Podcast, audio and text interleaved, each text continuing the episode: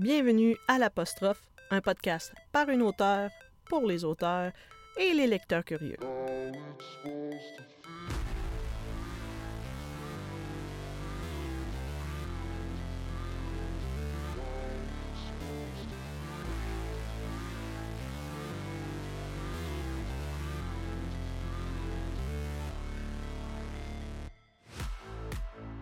Bienvenue au 15e épisode de l'apostrophe. Aujourd'hui, je vous présente un très bel entretien avec ma collègue auteure Karine Viennot, qui va nous parler évidemment de son cheminement d'auteur, mais aussi de comment on structure un projet, comment on commence à écrire, les trucs, les astuces et les outils disponibles. Allez, bonne écoute. Bonjour Karine, comment ça va? Ça va bien. Merci d'avoir accepté euh, de faire partie euh, de mon podcast L'Apostrophe. Euh, j'apprécie vraiment beaucoup, surtout que le sujet qu'on va parler aujourd'hui peut vraiment toucher beaucoup d'auteurs, je veux dire, autant amateurs que professionnels. Donc, je te remercie vraiment beaucoup d'avoir accepté de faire partie de l'apostrophe. avant de commencer dans le, vif du sujet, je, je, vais faire comme toutes mes invités. J'aimerais ça que tu me parles un peu de toi, euh, de ton. De, parce que, premièrement, toi, tu es une auteure. Et aujourd'hui, ce qu'on va parler, c'est surtout euh, des ateliers d'écriture ou des trucs euh, d'écriture pour les auteurs. Donc, j'aimerais ça que tu me parles un peu de toi, de ton processus d'auteur et qu'est-ce qui t'a amené à faire des ateliers d'écriture, etc. Tout, tout ton, petit, ton petit cheminement. Tout mon pedigree. Euh, ben, je tiens tout d'abord à te remercier. Je suis honorée d'être là aujourd'hui. Le podcast, je pense que ça fait partie d'initiatives qui aident les auteurs puis qui permet aux auteurs aussi à, parler et à se réécouter aussi, puis à apprendre de ça. Fait que c'est clair que c'est le fun de participer à cette belle initiative-là. Euh, moi, Karine, en tant qu'auteur, ben, ça, ça a commencé par une passion.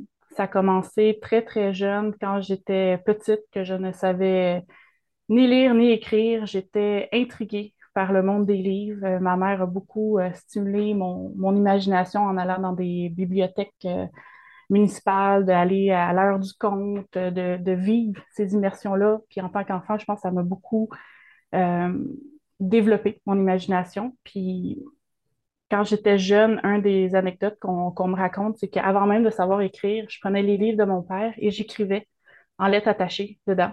Puis j'imitais euh, l'écriture de mon père, puis j'écrivais, je faisais des histoires. Il n'y a personne qui pouvait les lire, je ne pouvais pas en parler, mais moi, dans ma tête, euh, tout était euh, logique. puis je trouve ça beau comme anecdote parce que je pense que c'est un des souvenirs aussi que je me souviens puis qui, qui me suit depuis ce jour-là. Il me semble que j'ai toujours été passionnée. Pour moi, c'était des mondes qui me permettaient de m'exprimer, qui me permettaient de... Parce que j'ai toujours été quelqu'un de timide, j'ai toujours été quelqu'un d'inquiète, euh, la peur de l'autre, euh, puis le fait de, de, vivre ces moments-là avec d'autres personnes dans une bibliothèque, avec des histoires qui nous, qui nous permettaient d'être ensemble. Euh, je pense que c'est ça qui m'a aidé aussi à être l'adulte que je suis aujourd'hui. Puis mon cheminement s'est fait graduellement, parce que non seulement j'étais passionnée, j'ai toujours été très curieuse des livres.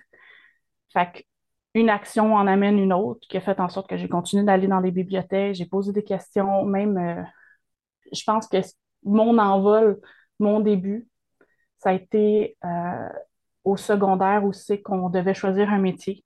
On devait trouver quelqu'un dans ce métier-là, puis de l'interviewer. Puis moi, euh, je regardais mes amis, les parents, c'était des entrepreneurs, il y avait leur compagnie. Moi, j'avais pas le goût de faire ce que mes parents faisaient, puis le monde du livre m'a toujours, toujours passionné, ça m'a toujours attiré.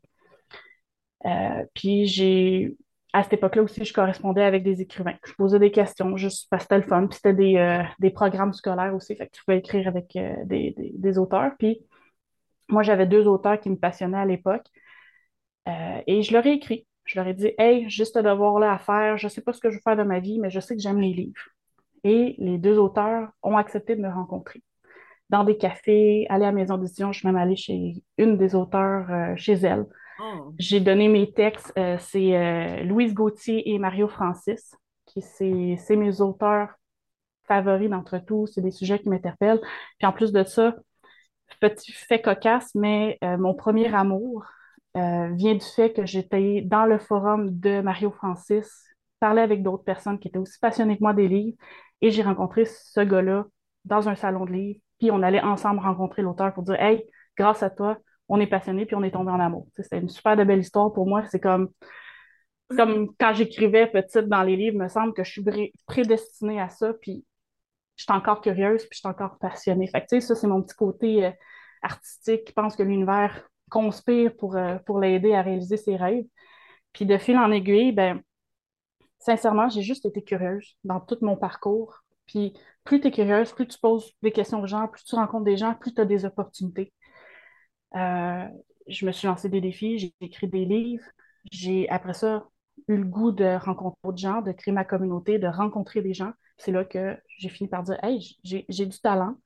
Euh, finalement, pour être avec les gens, parler d'écriture, de donner des exercices. Fait que je me suis lancée là-dedans, puis après plusieurs années, ben, je continue sur ce chemin-là. Ben, revenons un peu parce que euh, avant de rentrer dans justement ce, lien-là, euh, parce que moi, je t'ai connu un peu dans ce, contexte-là, mais j'aimerais ça, que tu nous parles un peu de tes romans, un peu de, tes livres, en fait, parce que c'est pas tout le temps des romans, il y a des nouvelles aussi.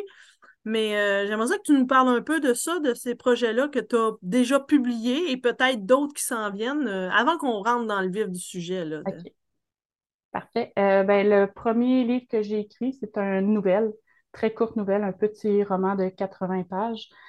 C'est un défi que je m'étais donné. J'en ai parlé sur les réseaux sociaux, fait que je ne pouvais pas m'échapper. Fait qu'il fallait que j'arrive avec une date butoir. Puis il faut savoir aussi que j'avais d'autres idées de romans à, vous que je voulais faire, mais je savais, j'avais pris conscience que je n'étais pas assez mature pour écrire les romans que je voulais, puis qu'il fallait juste que je commence quelque part, puis d'où l'idée de me faire un challenge. Je me disais, gars, on y va jusqu'au bout, on fait de l'auto-étudion, on apprend du processus. Puis mon premier livre, ça a été Achérie, euh, la légende de l'enfant squelette.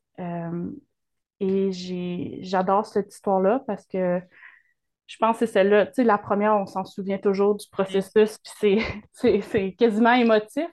Bon ou mauvais. bon ou mauvais. Ben, c'est ça. Puis, tu sais, malgré.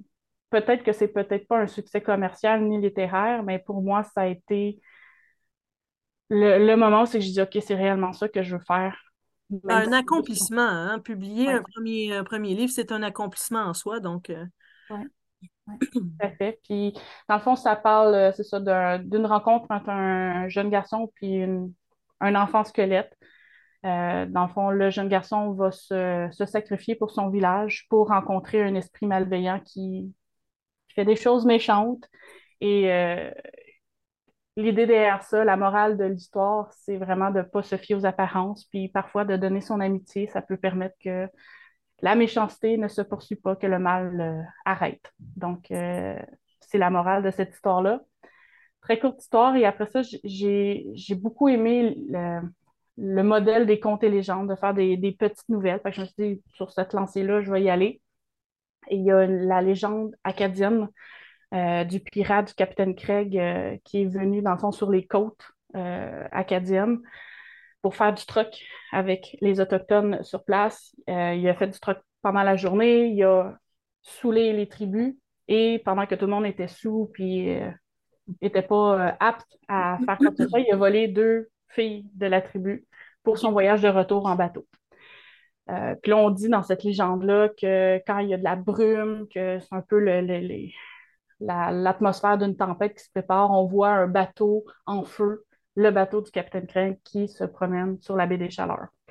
Et moi, premièrement, ma famille, du côté personnel, vient du Nouveau-Brunswick. Fait je me suis dit, j'ai le goût d'explorer cette histoire-là, mais j'ai le goût de, la rendre euh, plus vraie. Euh, pas la rendre. Euh, tu sais, oui, l'histoire du bateau fantôme, mais l'idée derrière ça, moi, c'est je parle de cicatrices, je parle d'un passé qui te suit tout le temps, de tes fantômes à toi. Et j'ai pas voulu parler du Capitaine Craig. Je m'en parle légèrement dans mon histoire, mais c'est je parle des deux jeunes filles. Qu'est-ce qui fait que deux jeunes filles deviennent soudainement des victimes? Est-ce qu'il y en était? Euh, j'ai voulu faire des personnages un peu plus forts, des personnages qui vont, euh, qui vont affronter le danger différemment. Euh, il y a tout aussi la, dynamique familiale que je parle dans ce dans ce livre-là, parce que deux jeunes filles qui se font kidnapper, ben, il y a un père, il y a une mère, il y a une tribu, il y a une communauté autour. Puis j'ai voulu retirer aussi tout le côté autochtone, ôter, le côté acadien, BD Chaleur. On, on sait clairement c'est où, là, si, si on me connaît puis on connaît l'histoire. Mais j'ai voulu rendre ça plus, plus réel, puis de faire en sorte aussi que mes personnages... J'ai tendance à aller beaucoup dans le drame dans mes histoires parce que malgré qu'il y a des histoires qui peuvent bien finir, mais il faut se rappeler que nos héros, nos personnages vont, vont toujours avoir des cicatrices de leur combat puis de leur, euh, de Mhm. leur victoire. Fait que c'est un peu de ramener ça aussi qu'une histoire va pas toujours bien finir, mais fait que c'est, c'est, je suis allée vraiment un peu plus dark dans celui-là. Euh, mais je pense que j'ai été capable d'exprimer des choses qui, qui sont encore d'actualité aujourd'hui. Mhm. Euh, sinon, l'autre roman, ben, c'est un très beau partenariat que j'ai eu avec toi, qui est Douce romance à bon pays. Euh, Ouais, ça, assez... on en parlera un petit peu plus tard, si, euh, si tu veux. Ça va être dans les processus de, de comment on crée une histoire, parce que c'est une belle histoire, ce, ce, ce début de création-là. Euh, Mais je peux que... peut-être te parler de, des autres projets que j'ai, Oui, oui, oui, vas-y, vas-y. parce que j'ai un blog que j'écris un peu euh, des histoires qui me viennent euh, spontanément. J'ai aussi, j'écris aussi pour un journal communautaire. Donc, j'aide, c'est encore des trucs, des astuces d'aide à l'écrit.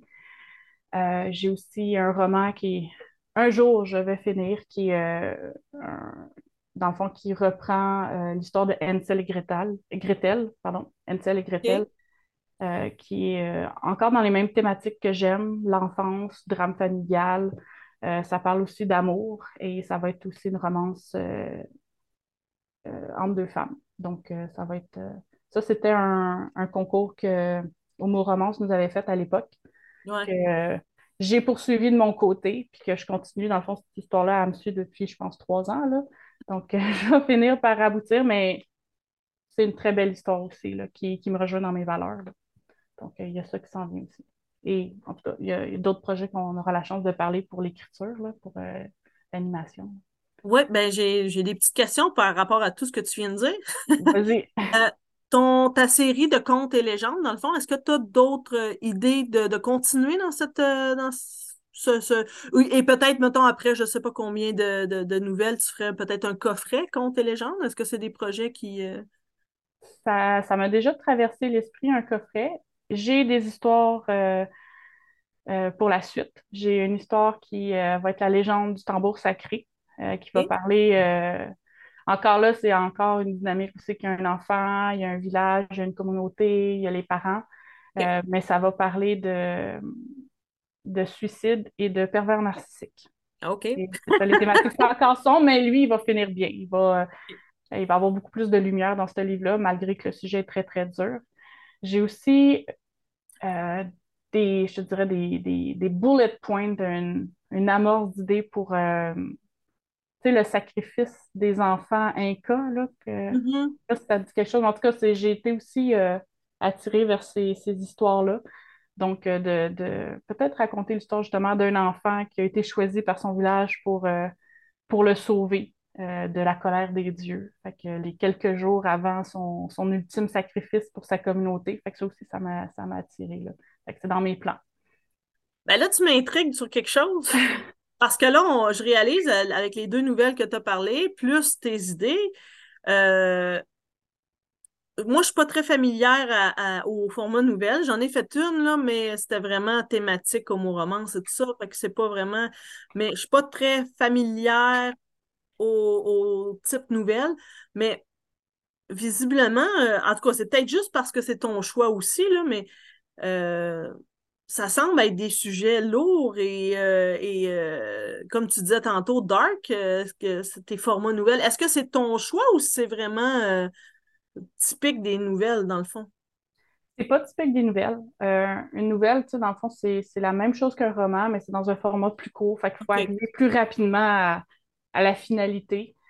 Euh, tu sais, t'as, t'as les nouvelles, mais t'as aussi tout ce qui est volet, le, le- le genre conte et légende, qui OK. est une autre chose aussi à côté. Ah, OK, OK, oui, OK, oui. C'est euh, vrai. qui, que je pourrais te dire que c'est encore plus court, un conte puis une légende. Fait que moi, je suis un peu comme entre les deux, je te dirais, quand j'écris.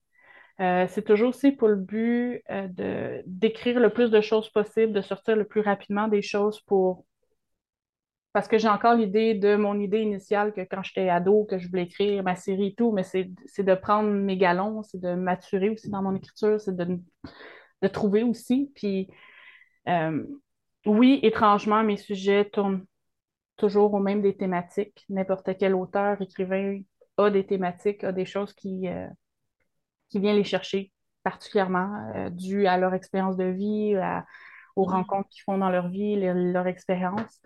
Euh, moi, la dynamique familiale, les drames familiales, tout ce qui est aussi une quête spirituelle aussi, parce que je, je suis une personne qui, qui, se cherche beaucoup.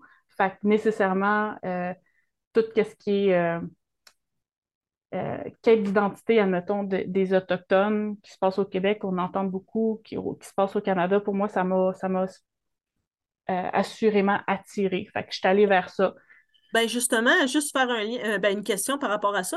Est-ce que tu as un lien avec les communautés autochtones pour être intéressé à ça ou c'est vraiment juste une curiosité personnelle? Il y a des rumeurs dans ma famille qui, qui viennent du Nouveau-Brunswick qu'il y aurait eu du métissage. Euh, malheureusement, toute l'histoire du Nouveau-Brunswick nous ramène euh, au fait qu'il y a beaucoup de documents d'archives qui ont été brûlés, fait qu'il y a beaucoup de choses qu'on n'est pas capable de retracer. J'ai jamais fait mon enquête personnelle, je sais que certaines de mes tantes l'ont faite, mais plus je fouillais, tu sais, je me suis, euh, je me suis investie dans des communautés comme, admettons, à l'école, à l'UQAM, où c'est qu'il y a des cercles des Premières Nations, tu peux, participer à, leur, à leur initiative, à leur combat, à leur. Euh, mais plus j'allais là-dedans, plus je réalisais que c'était pas plus moi, c'était un genre de transfert que je faisais, peut-être idéaliser quelque chose qui ne m'appartenait pas, tu sais, mon histoire n'est pas la leur, la leur n'est pas la mienne, puis je me suis un peu séparée de ça, ce qui a amené un frein aussi dans mes, mes idées d'histoire, puis de, de, je pourrais dire ça, de, recréer pour moi, m'approprier ça d'une autre façon et de ne pas me laisser influencer par ce qui est, euh, est d'actualité ou glamour. Je ne sais pas si tu comprends où je veux en venir, mais de vraiment me dissocier d'un combat qui est peut-être pas le mien. Mais ce qui est similaire, c'est la quête d'identité. Mais ça, c'est très personnel. Puis, veux, veux pas, quand tu es un artiste, quand tu es attiré vers aussi des romans, des histoires, tu as un goût aussi d'évoluer, de, de, de, retrouver là-dedans, de, de savoir qui t'es. Mais moi, la quête d'identité, c'est aussi un des thèmes que, que j'aime aborder. Puis peut-être ça finit mal parce que dans la plupart de mes histoires, parce que pour moi, c'est encore en processus, puis c'est pas encore fini, je sais pas, tu sais. Euh, là, quand je t'écoute parler de, tes, euh, de tout ton passé, de la communauté autochtone et tout ça, moi, il y a, y a, un sujet qui revient souvent dans l'actualité euh, dernièrement, c'est l'appropriation culturelle.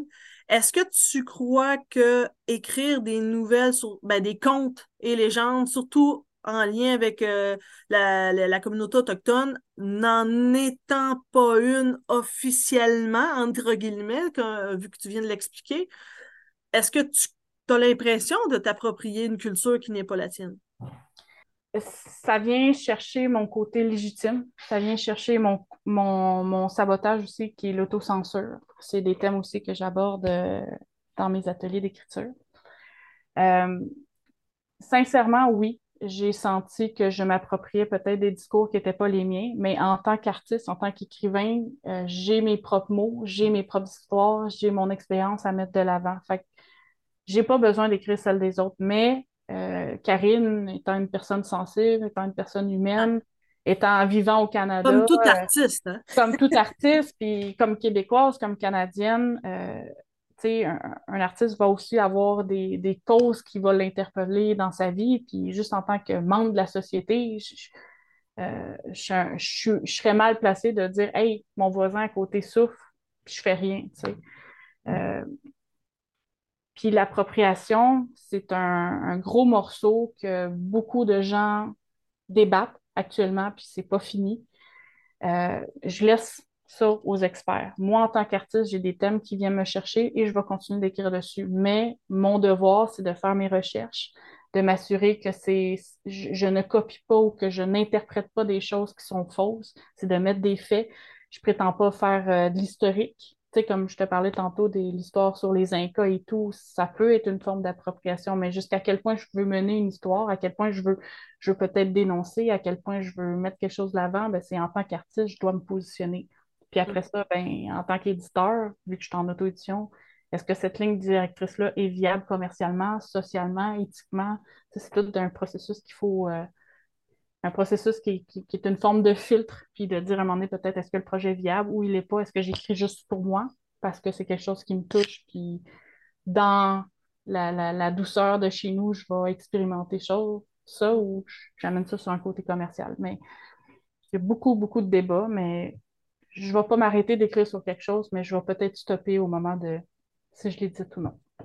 Ben, j'ai une, ben, une dernière question par rapport à ça, là, euh, parce que, tu sais, moi, je suis comme ça. hein. plus on parle, plus j'ai des fois des questions.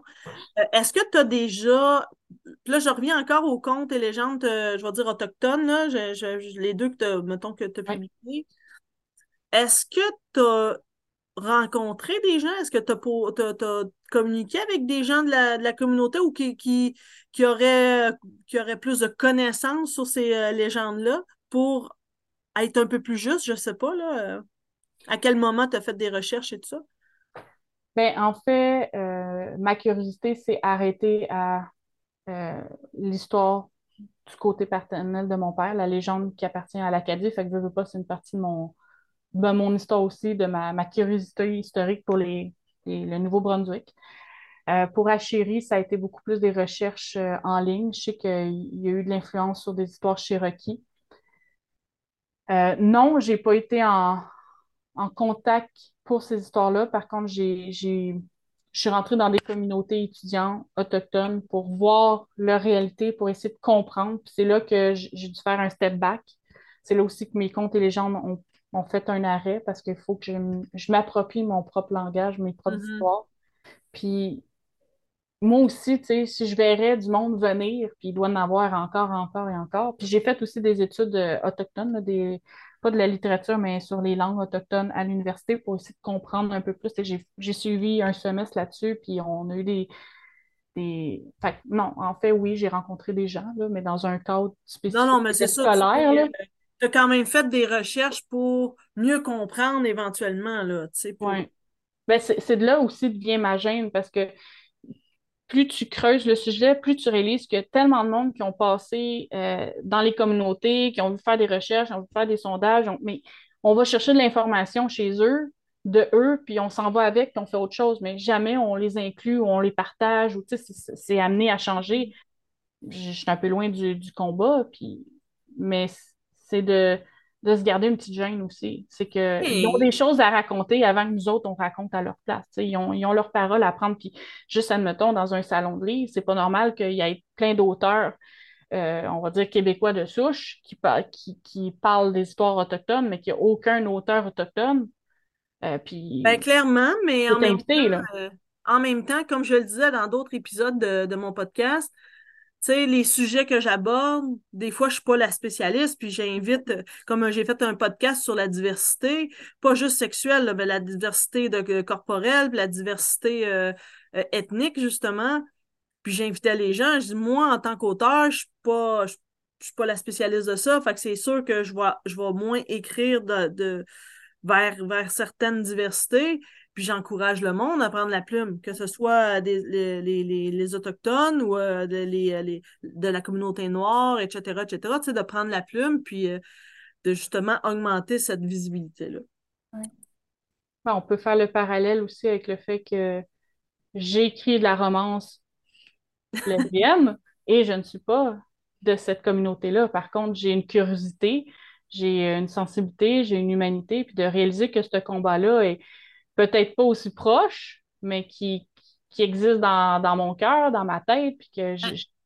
il y, a beaucoup, il y a beaucoup de femmes hétéros qui, euh, qui écrivent de la romance euh, gay-homme. Donc, euh, c'était t'es légitime de pouvoir écrire ça. L'amour est l'amour, peu importe le sexe attribué.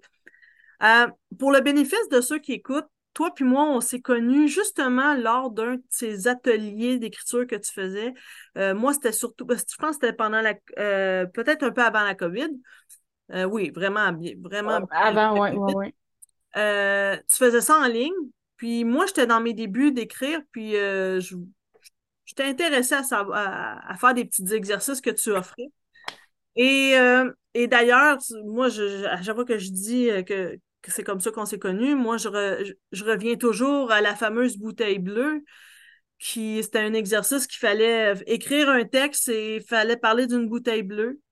Et, euh, et, de là, l'idée de Divin Enfer a germé grâce à la bouteille bleue. Donc, c'est un peu. Le point que je veux amener, c'est que les ateliers d'écriture, ça peut mener à des romans en fin de compte. Et toi, tu as décidé de te lancer là-dedans, dans les ateliers d'écriture. Ça fait déjà un petit bout, mais là, tu as continué. J'aimerais ça que tu nous expliques euh, les démarches que tu as faites pour pouvoir faire ces ateliers d'écriture-là, euh, que ce soit dans le passé ou, maintenant. OK. Euh, initialement, ça venait d'une d'un envie que j'avais avec une amie. Euh, non seulement il y avait une communauté en ligne que j'avais créée, mais il y avait aussi une communauté physique présentielle, pour utiliser des termes qu'on connaît aujourd'hui, qui était dans une bibliothèque municipale dans, où j'habitais à l'époque. Et euh, j'ai du monde de ces ateliers-là qui me suivent encore aujourd'hui, à tel point que ça fait des, connexions, puis la, relation fait juste comme s'amplifier d'année en année, puis de, réaliser qu'on est tous passionnés, puis on suit là-dedans. Euh, mais initialement, mon besoin, c'était de ne plus être seule. Euh, j'ai réalisé que un roman, c'est beau, c'est glamour à un moment donné, mais à un moment donné, ça peut être lourd aussi à porter tout seul quand il te manque il manque de définition, il manque d'outils, de techniques. Euh, et je suis vraiment allée vers euh, en personne parce que je suis étrange. C'est très paradoxal, mais je suis quelqu'un de très gêné, de quelqu'un de très timide. Puis il y avait aussi une envie de combattre ça, d'aller vers les gens, puis de ne pas avoir peur des gens. Fait que j'ai créé un premier groupe qui ça a été bien. Euh, et j'ai eu le goût, après ça, un peu plus tard, quelques années plus tard, mais de le faire à ma façon, tout seul. Euh, et encore là, je, me sentais seule dans ce, défi-là. Et parallèlement, là, c'est au moment de la pandémie. Euh, j'ai rencontré deux personnes, deux pirates, Go Pirates, en fond, qui est un OSBL qui donne des options aux gens sur le marché du travail. Je suis allée les voir justement parce que j'avais des frustrations au travail et j'avais un, rêve qui était immense, qui était d'écrire des livres, qui était d'avoir ma communauté d'écriture, d'offrir des services, d'essayer de, d'être plus entreprenante. Euh, j'ai rencontré Maurice et Olivier euh, justement pendant la pandémie. Ils m'ont coaché pendant deux ans, deux ans et demi à peu près. Euh, et Maurice, qui malheureusement nous a quittés cette année, lui, pour, le, pour lui comprendre qui est ce personnage-là, euh, Maurice, c'est quelqu'un qui ne euh, va pas chipoter avec les détails, qui euh, tu as le goût de faire quelque chose, vas-y, puis on va mettre tout en place pour le faire, puis de, faire une, expérience contrôlée. Fait dans les premiers moments de nos coachings ensemble, j'ai dit toutes mes passions, tout ce que j'aimais, puis tout ça, puis ce que je voulais faire, ce que j'ai un peu commencé à faire, mais que c'était comme, c'était intuitif, c'était pas délibéré. il m'a dit, ben, dans une semaine, tu vas me revenir avec un atelier, puis tu vas me trouver du monde sur Internet, puis tu vas faire ta pub, puis tu, tu vas le faire en une semaine, ton, ton projet mm. d'écriture. J'étais paniquée, euh, j'avais peur. Tu avais un deadline. Oh, ben oui, puis euh, moi, je suis capable d'étirer ça, les, les, deadlines, même avec, euh, avec ce, podcast-là. Moi, je voulais le mettre en octobre, là, tu sais. Là, on est en septembre. c'est toi qui t'as poussé. Ben, c'est ça qu'il faut, des fois, puis... Puis le pire, c'est que ça a été un grand succès. J'ai repris des gens, des, des amis à moi, qui étaient proches des gens aussi du premier euh, atelier d'écriture que tu avais croisé à l'époque, qui mm-hmm. m'ont suivi aussi dans cette aventure-là. Puis aussi, Maurice m'avait dit euh, fais-toi payer pour ça. Fait ah. que, le but, c'était ça aussi, ultimement. Oui, oui, mais non, clair. Fait que, mais j'ai adoré mon expérience, puis de là, ça l'a déboulé.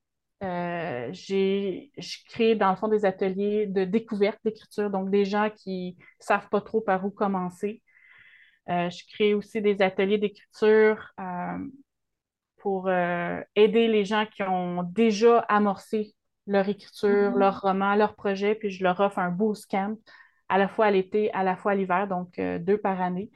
Là où c'est qu'il n'y a pas beaucoup de soleil ou euh, les mm-hmm. vacances nous empêchent de faire ce qu'on. Pas qui nous empêchent de faire ce qu'on aime, mais tu sais, qui, les vacances nous font un peu oublier la structure de faire un roman, de faire un projet, fait de donner aussi de l'énergie aux gens, puis de mettre du monde ensemble qui discute, puis qui, qui parlent en toute franchise, en toute vulnérabilité, dans un, espace qui est, protégé, sécurisé de leur bloquant, de ce qui, ce qui va bien, ce qui va pas bien. Euh, puis de se donner des trucs ensemble parce que les. c'est ça aussi, à force d'en faire, j'ai réalisé que tous les gens que je croisais ont tous les outils, ils ont, toutes les, ont tout ce qu'il faut pour réussir. Mais des fois, il manque juste ce, petit regroupement-là qui fait comme Hey, je vis la même chose que l'autre ou Hey, le fait de t'avoir parlé va juste m'amener comme une semaine plus loin vers, vers mon projet et tout. Puis. Euh, mais, mais ça, je vais juste faire un petit ricochet, parce que j'approuve tout ce que tu viens de dire pour le côté communauté. Euh, moi, je suis surtout sur Twitter, là, mais euh, la communauté d'auteurs, surtout indépendants et tout ça, c'est. On, vit toutes un peu la même chose. On vit toutes comme les mêmes montagnes russes. Puis la journée où que ça va moins bien, c'est le fun d'avoir du monde qui vont dire Hey, lâche pas, un jour à la fois. Puis quand ça va très bien, c'est toi qui est ton énergie qui peut aller dire aux autres Hey, ça va revenir. Fait que la, une communauté d'auteurs, j'approuve totalement. C'est, euh, c'est vraiment génial pour euh, la motivation. Oui. C'était mon petit, ma petite parenthèse. Ben, tu as raison. Puis, tu sais, euh, j'ai aussi la communauté avec toi puis Myriam, un petit trio qui, on se croise de temps en temps dans les salons, on se, on se chatte un peu sur Facebook. Puis, j'ai réalisé qu'en voulant aider les autres, je m'aidais moi-même. Le fait de toujours garder un contact avec l'écriture, avec les, enjeux des autres, de l'arrivée avec des solutions, des outils, de, lire au niveau des techniques pour leur amener des réponses, ben, je m'aidais aussi parce que ces questions-là reviennent, ces problèmes-là reviennent. Donc, euh, mm. c'est toujours de. Ça revient à toutes mes, mes enjeux, moi, en tant que personne, hein, tu sais, juste Karine, qui est de briser l'isolement, qui est de sortir de ma timidité, qui est de sortir de mes peurs, de mes inquiétudes, puis d'arriver à ce que j'aime le plus, à être passionnée, puis de juste de vivre de ça. Donc. Euh, ah non, c'est déjà un très bon, très bon début. Euh, les, ateliers d'écriture que tu fais, comment ça fonctionne? Euh, les gens, ben là, j'imagine que c'est dans, dans la ville où ce que tu résides présentement, mais est-ce que ça, fonctionne par inscription? Est-ce que c'est par la ville, par la bibliothèque? Ou euh, euh, comment, comment fonctionne le, le, le, présentiel d'un atelier d'écriture euh, ben, par Karine Guénaud? Oui, c'est ça. J'ai un volet en, en ligne qui est deux fois par année, qui vise un certain objectif. Et là, maintenant que j'ai déménagé dans une petite municipalité en Estrie, euh, je suis allée poker euh, le, centre culturel et loisirs. Il n'y avait pas ça qui existait, vu que c'est très petit. Il y a beaucoup de sports, d'activités sportives, du yoga des affaires de même, mais il n'y avait rien côté artistique. Fait que j'avais euh, clairement ma place. Uh-huh. puis je me suis dit, oui, j'ai déménagé, mais j'ai besoin de ma communauté encore. tu sais, j'ai celle-là en ligne, mais tu sais, aussi le passage de la pandémie fait en sorte que moi, je suis une personne qui a besoin d'avoir du monde autour de moi puis de pouvoir les rencontrer. Puis comment ça fonctionne? Ben, c'est tout simple de on promet les liens euh, dans la description. Oui, oui, oui, ceux qui résident en Estrie, ça serait très intéressant, oui. C'est ça. Fait que l'inscription euh, se fait auprès de la, municipalité. Il y a un tarif préférentiel pour les gens de la municipalité comme mm. tel, mais ça ne veut pas dire que. Mais l'extérieur peuvent s'inscrire pareil. Oui, ils peuvent s'inscrire. C'est, il peut y avoir un enjeu au niveau de la distance qu'il faut faire. Là. C'est, à, une heure et demie, je ne le recommanderais pas. Euh, mais ah, mais quand tu es très motivé, on sait jamais. Ben, j'ai une personne de Granby qui dit Ah, ça se peut que j'arrive. Elle, je l'ai eu en bootcamp. Là, puis, euh, ben, c'est ça. Puis, dans le fond, le premier atelier que j'ai fait, c'était euh, l'année passée. c'était à l'automne, à l'hiver l'année passée. Puis, c'était vraiment découverte. C'est la première fois que je faisais ça. Fait que c'était aussi de tester le groupe, à quel niveau ils sont, qu'est-ce qu'ils veulent apprendre. ça a été vraiment, ça a été des belles découvertes. Puis, je, me suis fait des bonnes, des bonnes amies aussi puis là, ben, cette année, c'est un autre genre de programme. Je vais. Euh, c'est moins, moins découverte, ça va être plus délibéré. Donc, euh, il y a un sujet, il y a une thématique, il y a un genre. Fait qu'on va explorer le genre euh, science-fiction, on va explorer la romance, on va explorer. Fait qu'on va explorer différents genres. Fait que ça va être un peu plus. Ben, j'ai deux, questions. Hein. Première question, c'est quel genre de clientèle que tu as? Est-ce que c'est dans des personnes, je vais dire, retraitées? Est-ce que c'est il y a des jeunes? Est-ce qu'il y a des euh, euh, c'est plus femmes, plus hommes? C'est quoi le genre de clientèle qui s'intéresse à ce genre d'atelier d'écriture-là? C'est des femmes que j'ai. Euh, j'ai différents âges. Donc, je te dirais entre 20 et peut-être 40 ans. c'est des petits groupes. On ne prétend pas être 30 autour de la table. On était 5. Puis, genre, il y a toujours un risque d'en perdre aussi en cours de route, euh, mais c'est correct aussi. Il y a des gens qui réussissent peut-être pas pour eux. Puis c'est aussi à moi d'adapter mon discours puis d'adapter mes, dans le fond, le programme. Mm-hmm. Mais c'est ça, c'est majoritairement les, les femmes euh, qui ont beaucoup de pensées, de l'expérience, euh, un vécu. Ils veulent explorer aussi le donner, offrir quelque chose à leur enfant, à la prochaine génération. des il aime beaucoup aussi les biographies. Euh, ce que, Mais ce que j'ai aimé de mon groupe, c'est qu'il y avait pas tant un projet, mais il y avait des, des, des passions différentes qui faisaient que c'était là aussi le, mon challenge qui était de les réunir puis de faire en sorte que chacun ait du plaisir dans une activité qui, qui est très focus, admettons, sur une thématique, mais de réaliser que malgré tout, les gens, ils faisaient leurs devoirs, euh, parce que je leur donnais des devoirs aussi pour aller à la maison. Ils revenaient, c'était des gens qui étaient un peu plus euh, de telle thématique, mais finalement, ça tombait euh, dans des thématiques plus humoristiques. Fait c'était le fun aussi de, pouvoir aussi de les aider à, sortir, ouais, à sortir de leur confort. Fait ça, ça a été vraiment le fun. Puis euh, j'ai aussi dans le futur, je suis en train de travailler aussi avec un, il y a un petit café dans la ville d'à côté qui est un petit café artistique. Euh, fait qu'il y a beaucoup d'artisans qui sont présentés là. Puis j'ai, on s'en est parlé, moi puis la propriétaire, puis j'ai un objectif d'aller lui proposer un programme d'écriture. Mais là, à ce moment-là, ce serait peut-être plus euh, des personnes un peu plus âgées qui veulent peut-être coucher leur, mémoire par écrit ou qui aiment juste l'écriture, mais ils ne savent pas trop quoi faire avec ça. Fait que, fait qu'il y a ça aussi qui s'en vient. Ben, ma deuxième question par rapport à ça, euh, parce que là, tu dis que c'est comme tu renouvelles l'expérience, c'était ta première expérience. Est-ce que tu as, déjà commencé euh, la, deuxième, euh, je veux dire, la deuxième année? Non, ça commence le 20 septembre. OK. Est-ce que tu as une idée de la clientèle? Est-ce que la clientèle de l'an passé revient? Est-ce que tu as une idée de ça déjà? Ou... Ben, j'en ai déjà une qui m'a confirmé qu'elle allait être là. Puis elle a été aussi dans mon boost camp de cet été. c'est ah, une personne qui, euh, je pense qu'elle a trouvé là des outils ou une communauté qui pouvait aussi l'amener un peu plus loin dans ses projets. Oui, c'est ça mais c'est au-delà de, dire, bon, OK, c'est ma cliente, tout ça, mais c'est au-delà de ça, ça devient une belle amitié, ça devient une belle relation à long terme, puis de chacun se faire alimenter par cette relation-là, cette nouvelle. c'est le fun aussi d'avoir une amie dans, dans, ton, dans mon nouveau patelin, là, où c'est que je viens d'emménager. Ça, c'est le fun aussi. Euh, avant de commencer à, entrer un peu plus dans les détails de, trucs que tu pourrais donner euh, aux auteurs dans cet épisode-ci, euh, est-ce que toi, tu as déjà fait des ateliers d'écriture dans le passé? Est-ce que, est-ce que, euh, est-ce que d'aller dans l'aide à l'écriture comme ça, ça t'aide aussi toi à, un peu euh, d'une certaine façon? tout à fait.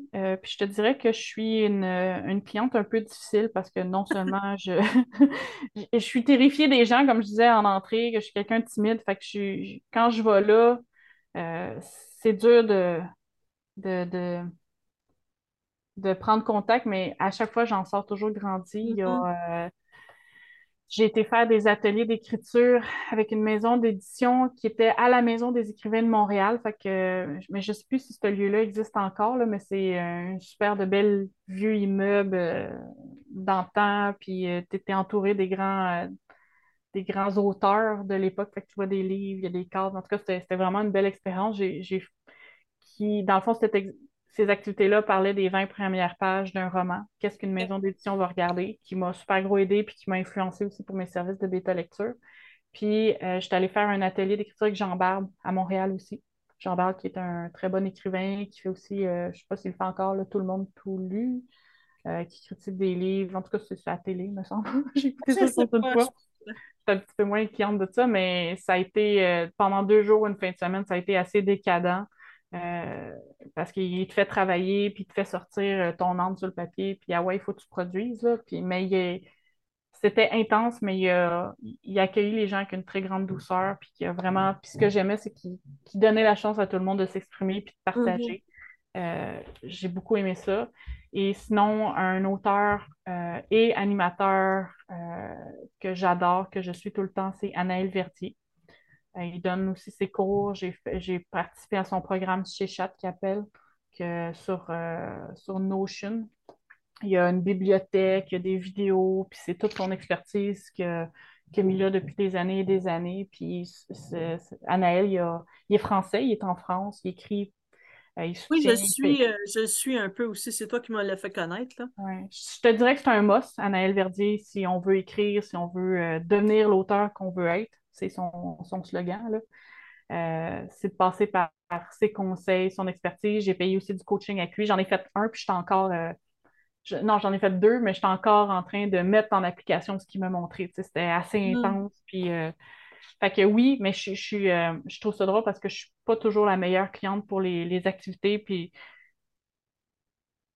je suis euh, la personne qui va sauver en premier. je vais chercher ce que j'ai besoin, puis après ça, je m'en vais dans mon, dans mon, petit sanctuaire, puis il faut que j'y réprimande, puis je dis OK, puis je, je ressens ce que j'ai vécu, puis dire, OK, c'est vraiment ça que j'ai besoin parce qu'il y a tellement de recettes qui existent sur le marché, il y a tellement de choses, puis il y a tellement d'argent à dépenser là-dedans, puis il faut, savoir aussi se décortiquer là-dedans, puis savoir vraiment ce qu'on a besoin. Mais oui, j'y vais, mais je, je suis un peu plus, euh, je suis plus prudente euh, de ce que je vais choisir. Puis je suis souvent quelqu'un très, très longtemps avant de dire OK, là, je vais, je vais payer son service. Mais c'est correct. Mais, c'est quand même bien que tu aies fait des, des, des, Parce que moi, dans le podcast, tout ça, je ne donne pas vraiment de conseils nécessairement. Là. Je parle de mes expériences personnelles parce que je pense qu'on est tous uniques. On a toutes nos manières de faire, toutes des manières de faire que moi, j'ai pas.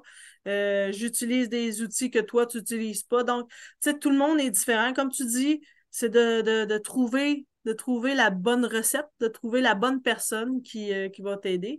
Mais euh, toi, au moins, euh, tu es peut-être un peu insécure quand tu reçois, mais en, donner, ça te permet justement de pousser cette réception-là à, son meilleur et de, de le partager aux gens. chapeau pour ça. comment on commence un projet? Par où qu'on commence?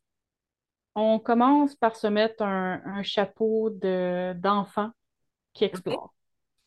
Comme un enfant, qu'on lui donne de la gouache, on met de la peinture, on met la toile, puis on met un, tissu en dessous de la toile pour éviter que ça tâche partout. Il euh, faut comprendre que quand on commence un roman, une histoire, on, se projette déjà dans la finalité, dans le chef-d'œuvre, dans le, le monde bloc là. Tu sais, je peux faire un livre, c'est glamour, c'est tout, c'est sexy, mais au final, c'est d'arriver à, à s'asseoir à un bureau ou trouver le sanctuaire qui, nous aide à, écrire euh, avec les éléments autour, la pièce euh, qui nous aide à écrire, puis de se donner du temps à nous. Puis aller dans, dans cette direction-là, aller vers la créativité, vers l'imagination, moi, je crois que tous les, êtres humains ont cette capacité-là. C'est l'humanité, c'est ça. C'est l'imagination, c'est ce qui sort de notre tête, de notre corps, de notre cœur. Puis de, juste commencer par écrire un mot, juste de voir qu'est-ce que ça fait, qu'est-ce que je ressens. Quand je mets deux, trois mots, une phrase, euh, j'essaie de décrire un personnage. Puis on n'est pas obligé de, commencer puis savoir où c'est qu'on s'en va. Fait que commencer, ça semble simple, mais de juste mettre euh, ensemble tous les éléments pour juste t'asseoir et écrire, je pense que c'est le pas le plus difficile quand on commence. Ben, si je peux donner une petite expérience personnelle, moi, la majorité de mes romans ont commencé par une scène que j'imaginais. Puis c'est en écrivant cette scène-là que éventuellement je, je, construisais autour. Tu sais. Je savais pas autour qu'est-ce que j'allais écrire, mais j'ai écrit, j'ai commencé par écrire cette scène-là sais, je crois que ton idée, c'est, c'est vraiment de pas vendre euh, l'expression, là, euh, vendre la peau de l'ours avant de l'avoir tué. C'est vraiment d'y aller par étapes, parce que euh, commencer par décrire les personnages ou par commencer à décrire l'univers, tu sais, d'y aller par petites étapes, puis à un moment donné, pouf! C'est ça, de faire, ouais, de faire une de vivre le chaos d'une première histoire, d'un premier Exact, une très bonne, euh, très bonne euh, image. Puis, dans le fond, c'est, tu sais, oui, je, dis simplement le conseil, assieds-toi puis écris. C'est simple. Mais qu'est-ce que tu amènes avec toi quand tu écris, quand tu débutes? Bien, premièrement, si tu aimes écrire en, écoutant de la musique ou tu te perds dans tes idées, dans ton, dans ton esprit avec la musique, mets de la musique.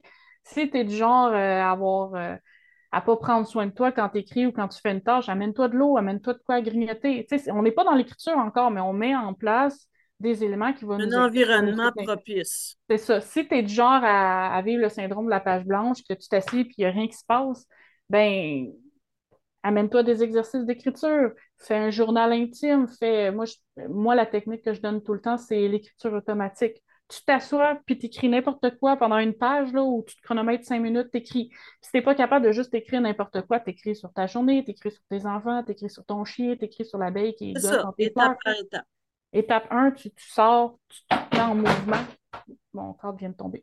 tu te mets en mouvement, puis si tu as de la difficulté à te mettre en mouvement, ben sors, marche. Si tu je, parle de ça aussi dans mes ateliers. Il y a des gens qui sont facilement structurés, organisés, mais il y en a d'autres que c'est des écrivains un peu plus euh, troubadours, qui ont besoin de se promener, qui ont besoin de, d'être dans un café bruyant, d'être euh, au collège, euh, mm. puis de voir du monde passer. Mais cette première étape-là, de savoir quel genre d'artiste qu'on est, dans quel genre d'atmosphère on a besoin d'écrire ou c'est qu'on l'imagination sort, ça fait partie du processus pour débuter. Il faut, savoir c'est quoi, c'est quoi? Puis tu sais, c'est là aussi que j'amène dans mes, dans mes ateliers, c'est ben va l'expérimenter. Moi, sincèrement, à l'écrire dans un café où c'est qu'il y a trop de mouvement, puis je suis pas capable. Par contre, si j'ai une scène qui se passe dans un café puis qui se passe de l'action, ben là, je vais l'écrire dans un café. Mais s'il y a des scènes un peu plus dures, moi, je suis plus dans des sujets qui sont plus dramatiques, euh, drame familial, etc., je préfère être plus isolée, ce que j'appelle mon sanctuaire. C'est que mm-hmm. personne qui va venir me déranger pendant une période, c'est mon moment à moi pour écrire. comment on commence? Euh, c'est en essayant. En essayant, puis en trouvant. C'est en essayant qu'on va trouver notre rythme, qu'on va trouver nos trucs, qu'on va avoir nos, soutiens autour de nous. Tu sais, moi, j'écris pas sans bouteille d'eau, j'écris pas sans musique, j'écris pas sans un support adéquat, ergonomique. Euh, j'écris pas sans mon. Je dois le montrer à l'écran, mais ils ne le verront pas. Mon Charmander qui vient d'être tricoté. Euh, tu sais, j'ai mon petit Charmander, j'ai mes Pokémon, j'ai euh, mes figurines Minecraft qui viennent me stimuler, j'ai mes auteurs, je m'allume une, cigarette, une cigarette je m'allume une bougie, je, ne filme pas. On pourra couper ça au montage. tu sais, j'ai mes plantes, j'ai une lumière qui me donne euh, de l'énergie aussi. Hmm. c'est toutes des choses que j'ai fini par apprendre qui me faisaient du bien pendant que j'écrivais et que j'ai besoin. Et ça, le reste des, autres blocages qui peuvent arriver en cours de route, on va tous y être confrontés, comme je te hmm. parlais de la page blanche. Et un seul des conseils que je peux donner qui est le plus utile, c'est arrête ce que tu fais, va marcher puis rien. Parce que quand tu n'as pas d'idée, c'est que peut-être tu n'as pas pris soin de toi pendant ta séance d'écriture, ou peut-être tu n'es pas en état ou tu n'es pas dans la meilleure ambiance pour écrire. Si ça mm-hmm. arrive trop souvent, ben, c'est peut-être pas le syndrome de la page blanche que tu as. Tu as, peut-être un autre problème. Mm-hmm. Et, euh, euh, syndrome de l'imposteur, la, censure aussi, le fait de ne pas vouloir écrire. Euh, y a quelque chose qui te bloque. Là, OK. Maintenant qu'on a établi l'environnement, qu'on a déduit qu'on était capable d'écrire dans un. qu'on était plus productif, mettons, dans un café bruyant ou dans sa cuisine, dans le silence. Mm on a toute une idée en tête, hein, parce que je pense que c'est généralisé, les auteurs. Souvent, je l'entends, on voit un film dans notre tête. Notre histoire, là, on le voit, le film. On le voit, là. On, écoute, c'est, le prochain euh, euh, blockbuster, là. On le voit. Mais c'est le placer sur euh, le, texte. Comment on, comment on fait pour commencer à. Qu'est-ce que tu conseillerais aux auteurs qui commencent pour vraiment structurer leur idée à, pour commencer à écrire? C'est une très bonne question, puis j'ai rien inventé. C'est mes prédécesseurs qui, ont, qui se sont posé des questions, qui sont arrivés des techniques. Moi, c'est Anaëlle Verdier, encore une fois, que, que, que je rabâche, mais je pense que c'est la personne qui a beaucoup travaillé sur la technique de l'auteur, puis sur la psychologie de l'écrivain. Euh, puis lui, ce qu'il me dit en, coaching, c'est euh, lâche prise, Karine, puis va t'amuser. Va jouer. Au début de ton histoire, il faut que tu joues, il faut que tu tu joues avec la matière.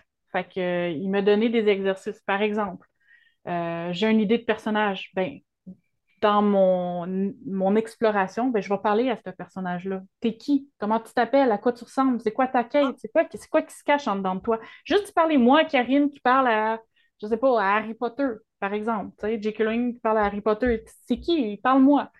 Après ça, ben, euh, une fois qu'on a trouvé le personnage, ben, c'est de le mettre dans un contexte. Bon, ben, Harry Potter, il est dans une cour d'école, qu'est-ce qui se passe? Harry Potter, il est face à une fille, qu'est-ce qui se passe? Il a son meilleur ami qui est en peine d'amour.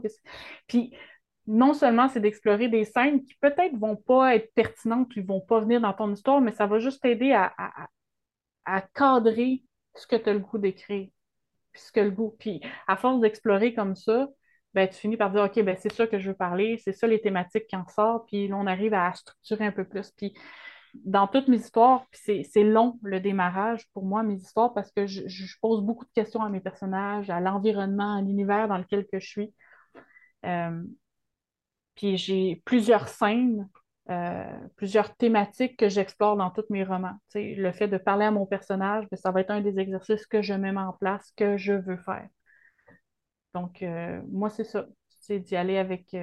Mais c'est une très bonne. Moi, j'aime beaucoup ton idée de, de, parler avec le personnage. Là. Ça, je pense que je vais l'essayer, cette technique-là, parce que c'est, je, je, trouve ça vraiment intéressant.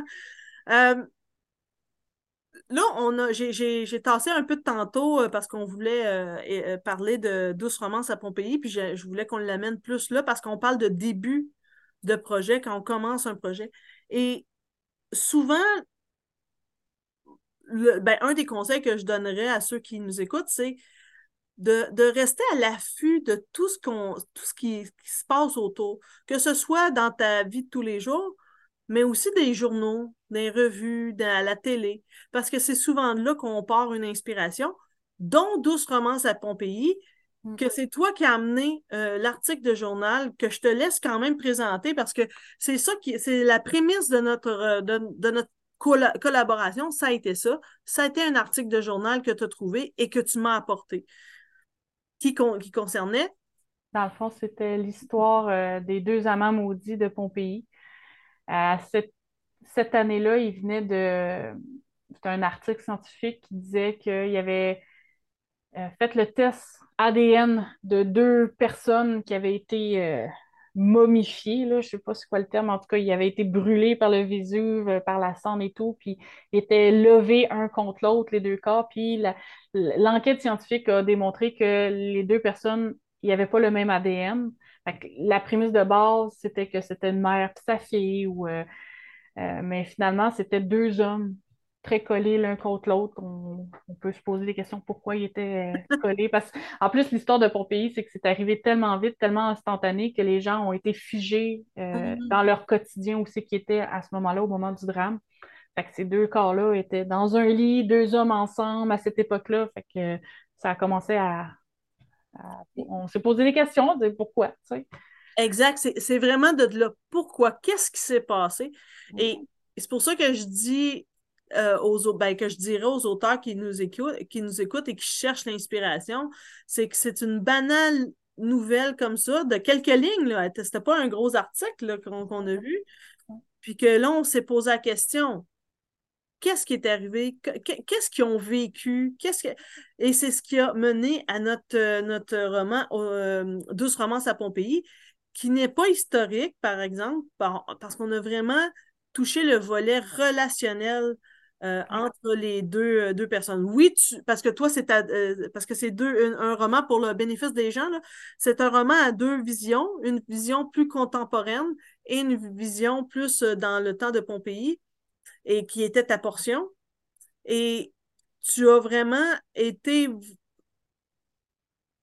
Tu as vraiment été chercher le côté vraiment, comme je disais, relationnel, puis de la profondeur de, ces deux personnages-là, qu'on ignore l'identité, on ne sait pas c'est quoi. Fait que c'est très romancé. Fait que ceux qui, qui, pensent lire un roman, euh, une histoire historique, c'est pas tout à fait le cas. Bien sûr, tu as fait des recherches sur l'époque, mais c'est très romancé, c'est imaginer qu'est-ce qui est arrivé à ces deux jeunes hommes pour être pris par le Vésuve comme ça, euh, collés l'un contre l'autre? Donc, l'inspiration vient de partout. Puis, tu sais, on dit souvent aux auteurs, lisez. Plus vous lisez, plus vous allez écrire. Mais ça peut être vraiment juste euh, le journal, là. Il y a une idée, bang, qui peut arriver, puis ça... Comme tes contes et légendes aussi. C'est quelque chose qui existait, mais qui t'a inspiré. Donc, euh, quand tu commences une histoire, ne pas, quand tu veux écrire une histoire, ne pas se gêner d'aller euh, d'aller voir euh... d'explorer. Puis je dirais même de prendre différents points de vue. Dans mes exercices d'écriture, j'ai déjà fait ça, ce qui, ce qui était assez drôle comme résultat. C'est euh, j'invitais les gens à écrire une courte histoire sur eux dans dans leur atelier d'écriture en train de se voir écrire. c'est eux qui sont dans une, chambre puis écrivent. Fait que là, ils ont écrit là-dessus quelques minutes. Après ça, je leur ai dit, ben, dans cette chambre-là, il y avait un chat. Fait que là, vous allez m'écrire une histoire par rapport au chat qui vous regarde en train d'écrire. Puis après ça, j'étais encore plus cruelle. J'ai dit, euh, dans cette chambre-là, il y avait aussi une pile de linge qui n'était pas pliée. Fait que là, vous allez me raconter l'histoire par rapport au point de vue de la pile de linge qui regarde le chat puis qui vous regarde écrire. Fait que, Ah, ouais. on Ah, peut aller euh, dans toutes les directions. Puis ça a été comique, ça a été drôle, puis ça a été un bon non, moment. mais ça travaille l'imaginaire, par exemple. C'est une très bonne idée. Oui, oui, oui. Fait que euh, faut, faut pas avoir peur d'explorer. De... Tu sais, là, à ce moment-là, moi, je dirais que c'est un chapeau plus de Sherlock Holmes, d'aller à l'affût des- d'idées, puis de, de mettre en relation des choses que peut-être qui n'ont pas d'allure au premier regard, mais qui finalement pourraient créer une histoire, pourraient créer quelque chose de le fun. là. Euh, il y a un autre aspect, parce que maintenant qu'on a commencé à écrire, puis euh, que là, on s'est parti, on part, on écrit, puis tout ça, il y a, il y a plusieurs, il y a plusieurs choses qui bloquent l'écriture. hein. On en a parlé tantôt, bon, exemple, la, la page blanche, hein, des fois, on sait juste pas où se diriger. Mais tu me parlais d'autres choses, de, de, d'autres, d'autres outils, ben pas d'autres outils, c'est pas des outils, mais d'autres, euh, d'autres facettes qui peuvent bloquer l'écriture et que c'est, il faut pas s'inquiéter de ça, il y a des outils pour s'en sortir. On a nommé ça l'auto-sabotage entre nous, Oui. mais peux-tu nous énumérer quel genre de, de, sentiments que l'auteur pourrait euh, avoir et qui pourrait bloquer son écriture, puis qu'il faut euh, vraiment pousser plus loin pour se sentir, euh, comme tu disais, légitime d'écrire. ben, le premier, ça serait l'autocensure, que je pense que c'est celui-là que beaucoup de monde viennent me parler. Par exemple, j'écris, je m'inspire de ma famille, de mes amis, de mon quotidien. J'ai une expérience de vie qui m'amène à vouloir parler de, de qui je suis, de qu'est-ce qui m'a euh, permis de survivre à une certaine période de ma vie, qui fait en sorte qu'à un moment donné, ben, on parle de soi. Euh, qu'est-ce que pourrait dire ma famille? Qu'est-ce que pourraient dire mes amis? Donc, on vient au lieu de continuer à explorer euh, notre expérience puis de le mettre en mots, de, de le romancer, ou peu importe la, la forme, le genre qu'on prend, mais de se bloquer puis d'arrêter. Parce que quelqu'un, quelque part, pourrait dire quelque chose ou parce que c'est moins populaire sur le marché, je vais écrire sur Mhm. tel, tel type euh, d'élément, mais qu'il n'y a aucune maison d'édition qui voudrait écrire là-dessus ou que c'est trop controversé, fait que je me censure. Euh, ou, par exemple, on pourrait revenir au sujet de la, un peu de l'appropriation culturelle. Je veux écrire sur les Autochtones, mais je me censure parce que je, non seulement je me sens pas légitime, je ne suis pas dans une communauté autochtone, puis c'est tellement politisé, c'est dans l'actualité que je finis par plus rien écrire. Par contre, c'est un sujet qui m'intéresse, puis ça m'obsède, puis ça reste dans mon esprit. Le conseil numéro un, c'est de comprendre que il y a l'écriture pour soi, puis il y a l'écriture pour les autres, pour le public ou pour, euh, qu'on pourrait dire, pour l'édition de d'accepter la partie aussi qu'on écrit pour soi, de pouvoir écrire sur tout et n'importe quoi. Peu importe dans quelle direction ça va, peu importe l'émotion qui en sort, des fois ça peut être plus violent qu'on pense, et de comprendre que quand on arrive au moment où c'est qu'il faut en faire un produit, le mettre en maison d'édition, on porte un autre chapeau, il y a une ligne directrice, il y a des éditeurs qui nous accompagnent là-dedans, ou on a des professionnels quand on est auto-édité qui viennent euh, qui viennent nous donner des éléments, puis qui viennent nous, nous aider vers la ligne directrice qu'on veut prendre, et de comprendre qu'il y y a une réécriture, il y a une, une réédition à faire, et que le produit n'est jamais l'idée initiale. Fait que de comprendre qu'en tant qu'artiste, on a des émotions, on a des thématiques qui nous accompagnent, puis qu'il faut les laisser sortir. Et euh, ce qu'Anne Verdier me disait, c'est que peut-être que tu n'as pas été assez loin dans tes recherches, tu n'as pas été assez loin dans ton sujet. Si aujourd'hui tu te censures, c'est que tu ne te fais pas suffisamment confiance pour porter euh, les messages que, que tu proposes. Fait que c'est peut-être prendre un pas de recul puis de dire OK, ben, je vais aller explorer un peu plus ma thématique. Je vais, je, vais l'explorer pour moi, en intimité. Puis après ça, quand vient le temps de, d'en parler au grand public ou en parler avec mes amis, ma famille, c'est de comprendre que j'ai un autre chapeau, que c'est pas Karine Viennot qui a des émotions, mais c'est Karine Viennot écrivaine. Si t'es- c'est ça que tu as envie d'écrire, mais que tu n'es pas sûr d'être juste dans le personnage ou dans l'histoire, il y a quand même moyen d'aller voir euh, des lecteurs pour valider si le sujet est bien amené ou pas. Oui, tout à fait. Puis, il faut arrêter de croire qu'un écrivain, ça se construit tout seul, là. Il y a des professionnels, il y a un public, il y a une clientèle en face de nous, on a un, un devoir de société aussi. Euh, Mhm. Puis, tu sais, il y a tout le côté commercial, il y a le côté social, il y a le côté intellectuel qui est autour du livre, puis il faut comprendre ces différentes facettes-là. Mais, tu sais, moi, je travaille beaucoup avec des gens qui ont, qui ont le rêve d'écrire. Fait que de leur dire tout de suite que, hey, euh, tu peux pas parler de ça, euh, faut que tu corriges tes fautes, hey, faut que tu penses à ça, ça ça va les bloquer tout de suite. Là. Fait que c'est clair que la censure va embarquer, puis la légitimité, mais de comprendre que dans ton parcours d'écrivain, tu vas avoir différents chapeaux, tu vas filtrer tranquillement, tu vas te rapprocher de ton, centre, puis en tant que écrivain métier, écrivain passionné, qui est ton toit profond, ben, vous allez tranquillement être euh, en harmonie tous les deux, puis d'arriver tranquillement à, tu puis ça va t'arriver qu'il y a des sujets que tu vas dire, ben, je laisse tomber parce que je ne veux pas porter pour X, Y raison cette cause-là, ce message-là, ces sentiments-là. Tu sais, je pourrais écrire, euh, sais, je sais pas, je, pourrais faire des, trucs sur de l'horticulture, sur les plantes, tout ça.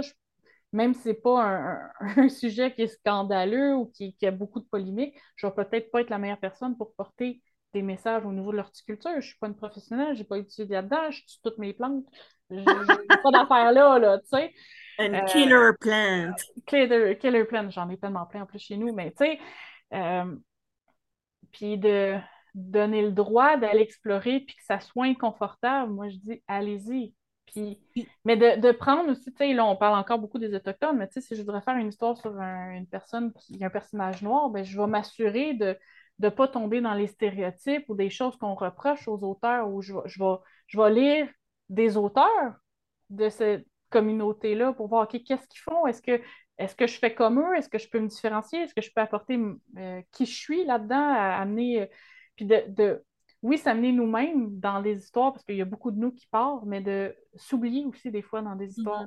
De ne pas mettre notre ego trop de l'avant. Des fois, on en a besoin, des fois, c'est de mettre ça de côté, puis de dire, ben, c'est l'histoire, puis les messages qui vont me porter vers le produit final. Tu sais, des fois, c'est difficile d'écrire et tout ça. Il existe des outils pour euh, aider à l'écriture. Il y a évidemment les ateliers d'écriture, les, euh, exercices d'écriture. Mais dernièrement, j'ai découvert un, un, outil très controversé dans le milieu de, la culture qui, personnellement, m'a beaucoup aidé. Et j'ai parlé de ChatGPT. Euh, mais moi, mon premier réflexe, quand il y a quelque chose de nouveau qui arrive, c'est d'aller vers les experts, les professionnels, les spécialistes de ces nouveaux gugus-là, ces nouvelles technologies-là. Et j'ai eu la chance, dans le fond, de, d'aller dans un festival de gestion de contenu. Je tiens à le préciser parce que c'est, plus ou moins connu. Euh, c'est des gens qui, travaillent beaucoup en, en arrière-scène pour euh, faire de la création de contenu pour des entreprises ou des entrepreneurs. C'est Alex Martel qui fait ça. Elle a fait un super de beau festival. Elle fait ça chaque année. Je pense que ça fait trois ou quatre ans qu'elle fait. Elle a des, panélistes qui viennent de parler euh, de leur façon de structurer de, de leur contenu qu'ils font, de comment ils vont chercher des clients. Fait Puis cette année, c'était beaucoup axé justement sur ChatGPT. Euh, fait y a eu énormément d'experts qui sont venus parler de ça, puis de leur relation, des fois euh, bonne ou mauvaise, avec cet outil-là. Puis ce que j'en suis ressorti de ça, euh, c'est que ChatGPT, c'est pas un outil de création. C'est pas un outil pour générer des idées, mais c'est un outil de brainstorming de l'utiliser comme allié pour t'aider à structurer ta propre pensée. Tu sais, je ne vais pas demander à ChatGPT, écris-moi une histoire sur un chat, puis une bouteille, puis euh, telle couleur. Il va te le générer. C'est ça, en fait, en, techniquement, il est capable de le faire. Mais mm-hmm. euh, ça a ses faiblesses et on s'entend euh, que ça porte une question éthique sur la création. Oui, énorme. Puis on va, personnellement, je vais laisser des spécialistes de demain critiquer euh, l'éthique et la moralité, j'ai mon propre point de vue. Euh, moi, je pense que c'est important de surfer sur cette vague-là. Si tu manques, euh, tu manques un, Je trouve quelque chose d'important qui arrive à notre, à notre époque. Je suis fan de Star Trek, fait pour moi, c'est comme l'accomplissement de plusieurs séries qui disaient dans les années temps, ils en parlaient de ça, là, c'est en train d'arriver. Je suis témoin de cette avancée, de ce progrès technologique-là. Oui, il me fait peur, mais je suis plus curieuse que d'autres choses. Puis j'utilise présentement ChatGBT, la, version 3.5 qui est gratuite pour justement m'aider à brainstormer, de me sortir des, dates, de me sortir euh, des éléments. Puis ce festival-là me dit aussi comment utiliser euh, ChatGBT, d'amener euh, l'intelligence artificielle à non seulement de, oui, te donner du contenu, mais de, de réfléchir, pas de réfléchir, mais de réfléchir à comment il transmet le contenu. Mm-hmm. Par exemple, euh, je lui demande euh, une histoire, je lui demande une critique de telle affaire, ben, je vais lui demander comment tu es arrivé à faire cette critique-là. Tu sais, je te demande trois, quatre éléments, mais qu'est-ce qui fait que tu choisis de me donner tel résultat? Fait qu'il y a toute une, une expertise là-dessus que je ne suis clairement pas euh, la meilleure. Là. Je ne suis vraiment pas une spécialiste, mais il y a une, il y a une, expertise qui commence à, se développer autour de ça, qui existait sûrement déjà avant, de comment on pose des questions à ChatGPT, comment on évolue avec lui, qu'est-ce qu'il peut nous donner. Puis, de, puis ce que j'ai appris aussi dans ce festival-là, c'est que ce qui, je pense qu'il est venu me chercher, c'est de, rappeler que non, il ne va pas remplacer l'humain. Il ne va pas remplacer notre vulnérabilité, notre sensibilité qu'on vient créer, qu'on vient parler de, de thématiques, tout. Il va faire quelque chose de,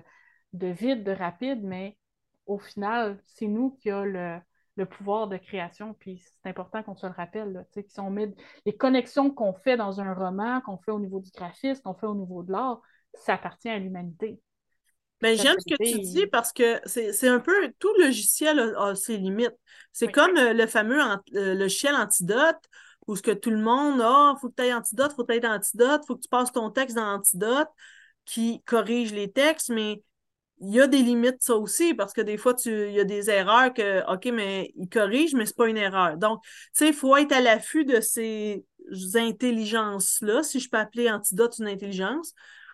Mais ChatGPT, j'ai vraiment comme euh, découvert ça, un peu comme tout le monde, tu sais, par curiosité, puis euh, J'étais comme, euh, OK, fais-moi un petit texte sur, je pense que c'était la fête de ma mère. Ah, j'aimerais, donne-moi donne, donne un, un, petit bout de texte que je peux envoyer à ma mère. Puis tout ça. ChatGPT, c'était vraiment comme un gros Google boosté au stéroïde. Dans le sens que moi aussi, j'ai dernièrement, j'ai commencé à, l'utiliser comme brainstorm, comme tu as dit, parce que je me sentais bloquée. C'est sûr que les réponses qu'il te donne, c'est pas tout le temps euh, correct pour l'intrigue que tu as. Il faut que tu choisisses dans les idées, mais écoute, c'est assez, euh, c'est assez euh, ben, pas bluffant. Impressionnant. Oui, c'est bluffant. C'est impressionnant, oui. C'est impressionnant les idées qu'il donne, puis tu fais comme crime, j'aurais jamais pensé à ça. Je l'utilise des fois pour moi travailler avec les stéréotypes, parce que veux, veux pas, cette base de données-là, je suis même pas au courant de c'est qui qui a mis à jour. Il peut pas connecter directement avec Google. Fait qu'il est pas, euh, euh, il est pas sur la dernière source, la dernière référence. non, c'est ça. ça, j'ai lu ça aussi, de faire attention à ça. Tu sais, au niveau euh, des stéréotypes, il y a beaucoup là-dedans. Puis par exemple, une des questions, j'ai dit, tu sais, je, veux faire un article dans mon journal communautaire que je fais dans ma municipalité, puis je veux donner des conseils. Moi, je donne toujours les trois clés de ça, les, la recette de ça. J'essaie de donner des, trucs rapides. Puis des fois, je pose la question, c'est quoi les trois trucs que tu donnerais à un écrivain, euh, un nouveau écrivain, un écrivain qui débute? Puis il sort beaucoup de stéréotypes, puis sais, un, des éléments qui revient, c'est un mettons qui disait, euh, ben, il faut être motivé pour telle affaire. Mais tu sais, c'est dur de parler de motivation à un être humain quand on est tous différents. Fait que mm.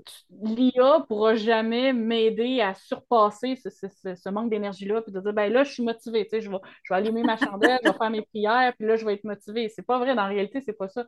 Mais de travailler avec les stéréotypes ou les, les, les phrases erronées pour justement créer mon contenu, pour dire, hey, tu sais, veux, veux pas, c'est ça que la société nous donne au niveau de cette référence-là, mais dans la réalité, c'est autre chose, de, de travailler avec ça. Je ne sais pas si je l'explique bien, là, mais des fois, de savoir c'est quoi le stéréotype ou ce qui est erroné, puis des choses que je ne suis pas d'accord avec ChatGPT me donne, ben moi, je vais créer quelque chose à partir de ça, complètement opposé, complètement miroir à ce qu'il me propose. Mais, de... mais je pense aussi que c'est que faut se rappeler que c'est un outil euh, que non, on n'est pas en train de parler avec ChatGPT, on n'est pas en train de communiquer, il n'est pas en train de nous répondre. Arrête, arrête, non, je me sens seule le samedi soir, c'est avec lui que je jase. Euh. non, mais ça peut, ça peut paraître ridicule ce qu'on dit parce que pour ceux qui ne l'ont jamais essayé, allez l'essayer juste pour le plaisir. Puis vous avez vraiment l'impression de discuter avec quelqu'un. C'est vraiment, vraiment fascinant.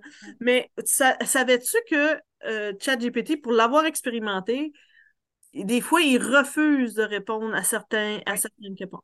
Parce que moi, je voulais une idée, mon, mon idée de personnage, je voulais qu'il s'auto-mutile, mon personnage. mais je savais pas les quelles raisons je pourrais donner pour qu'il s'automutile. Alors, j'ai été demandé à ChatGPT, ah, qu'est-ce pour quelle raison quelqu'un pourrait s'automutiler? Tu sais, je me rappelle plus exactement comment j'avais posé la question.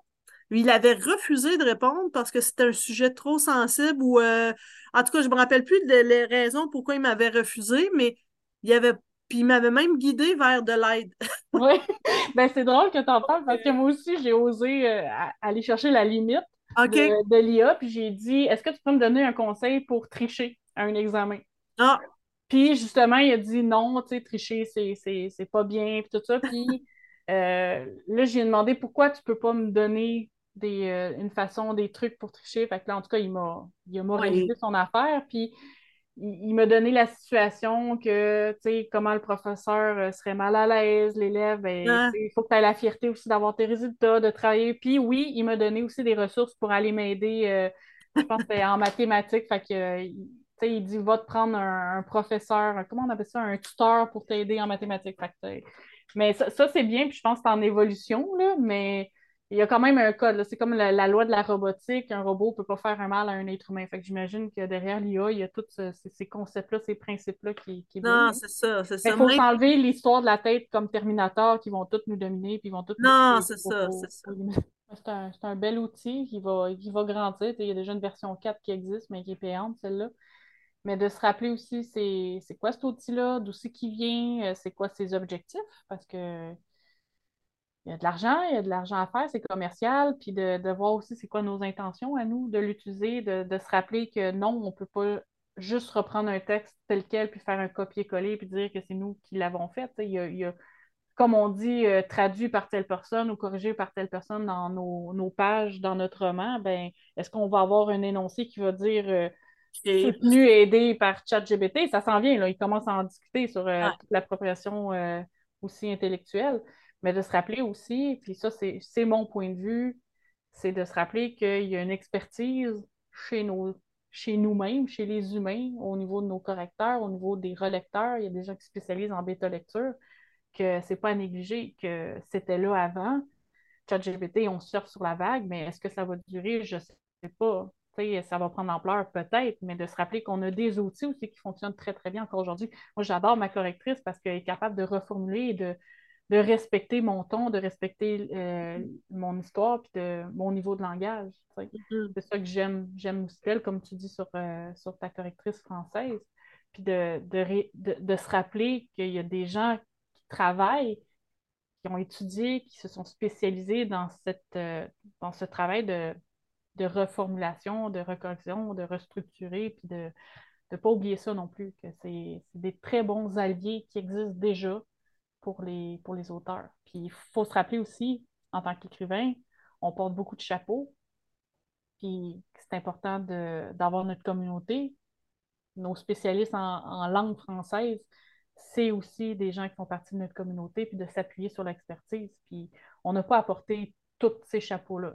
Comme je pourrais très bien essayer d'apprendre à faire du graphisme, puis aller sur Photoshop, puis faire ma proche page couverture. Oui, il y a de l'exploration, mais il y a des gens aussi qui sont spécialistes là-dedans qui peuvent, mm. dépendamment aussi de nos moyens, puis de ce qu'on veut apprendre aussi, mais de, de, se rappeler qu'on a des spécialistes autour qui, qui étaient là avant ChatGPT. Euh, écoute, en conclusion, j'aimerais ça que tu, si tu as un dernier mot à dire euh, aux auteurs qui, euh, qui nous écoutent actuellement, euh, qui pensent vouloir écrire, qui veulent écrire, qui ont un projet d'écriture, euh, t'es vraiment tes points précis pour euh, les amener à réaliser leur rêve, ce qui est de d'écrire un livre.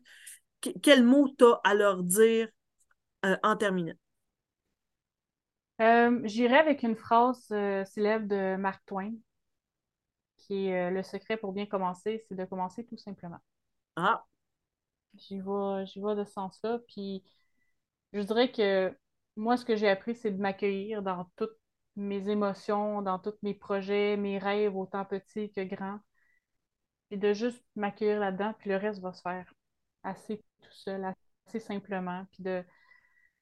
Peut-être la dernière chose que je pourrais dire, c'est de ne pas avoir peur de, de s'entourer euh, l'écriture peut faire peur, puis on a tendance à s'isoler. Les gens qui ont, qui ont, cette passion-là, c'est des gens qui sont euh, je ne veux pas dire sauvages, mais qui ont tendance des fois à avoir besoin de cette solitude-là, qui est, très, très bien. Mais de ne pas avoir peur de se créer une communauté autour de soi, même si c'est une communauté temporaire, d'aller dans des. Oui, d'aller explorer des activités d'écriture, mais tu sais, il y a tellement de recettes, il y a tellement de choses qui existent sur le marché présentement, mais d'explorer, ça fait partie aussi de votre métier pour trouver votre rythme, puis trouver votre, euh, vos recettes à vous. Après ça, vous, vous, prendrez ce qui vous convient, puis vous, jetterez le reste, mais de ne pas avoir peur d'aller chercher la communauté pour vous soutenir. Et avant de te quitter, est-ce que tu peux nous donner euh, les infos ou te rejoindre si euh, euh, on veut suivre tes ateliers ou même juste suivre ton blog, tes, écrits et tout ça? Où est-ce qu'on peut te rejoindre? le plus facilement, c'est sur Facebook. Donc, Karine Viennot, écrivaine, je suis là-dessus. Je suis aussi sur LinkedIn, Karine Viennot. C'est un petit peu plus. je me suis un peu détachée de ça en tant qu'écrivaine. C'est plus mon côté professionnel qui embarque là-dedans. Mais je suis toujours rejoignable sur LinkedIn. Euh, et mon site web, ben, c'est karinevieno.ca. Euh, il y a mes écrits. Euh, je parle un peu moins d'écriture, c'est vraiment juste mes thématiques, mes textes, ma poésie qui est là-dessus. mais si vous voulez parler, vous avez des questions, des interrogations, venez me voir sur Facebook. Je suis assez, je suis assez parlable. sinon, ben, oui, les ateliers d'écriture, ben, c'est à Saint-Denis de Brompton. vous pouvez directement vous inscrire, payer les frais avec la municipalité de, de Saint-Denis directement là. C'est avec le comité culturel et loisirs. C'est ah. directement là. OK, c'est parfait. Ben, merci beaucoup, Karine, de, cet entretien. Puis j'espère que les auteurs qui nous écoutent vont prendre la plume dès maintenant. Bonne écriture. Et c'est ainsi que se termine l'épisode de cette semaine. Allez, prenez une feuille, un papier, commencez à écrire dès maintenant. Et on se reparle la semaine prochaine. Bye.